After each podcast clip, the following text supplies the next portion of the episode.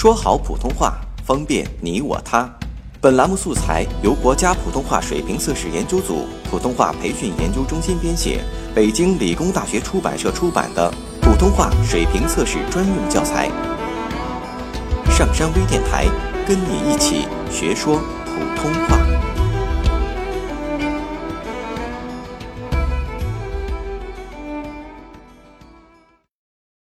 作品二十六号。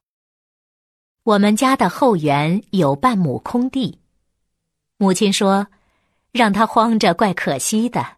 你们那么爱吃花生，就开辟出来种花生吧。”我们姐弟几个都很高兴，买种、翻地、播种、浇水，没过几个月，居然收获了。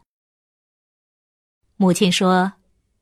今晚我们过一个收获节，请你们父亲也来尝尝我们的新花生，好不好？我们都说好。母亲把花生做成了好几样食品，还吩咐就在后园的茅亭里过这个节。晚上天色不太好，可是父亲也来了，实在很难得。父亲说。你们爱吃花生吗？我们争着答应，爱。谁能把花生的好处说出来？姐姐说：“花生的味儿美。”哥哥说：“花生可以榨油。”我说：“花生的价钱便宜，谁都可以买来吃，都喜欢吃，这就是它的好处。”父亲说：“花生的好处很多，有一样最可贵，它的果实埋在地里，不像桃子、石榴、苹果那样把鲜红嫩绿的果实高高的挂在枝头上，使人一见就生爱慕之心。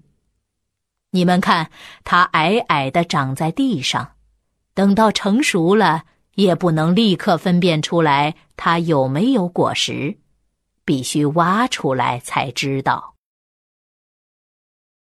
我们都说是，母亲也点点头。父亲接下去说：“所以你们要像花生，它虽然不好看，可是很有用，不是外表好看而没有实用的东西。”我说：“那么，人要做有用的人，不要做只讲体面而对别人没有好处的人了。”父亲说：“对，这是我对你们的希望。”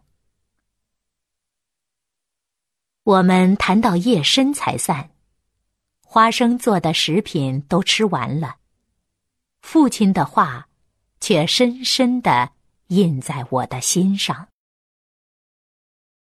下载喜马拉雅手机应用或登录微信，搜索“上山之声”或 SS Radio，关注上山微电台，听友 QQ 群二五八二八二六，让我们一路同行。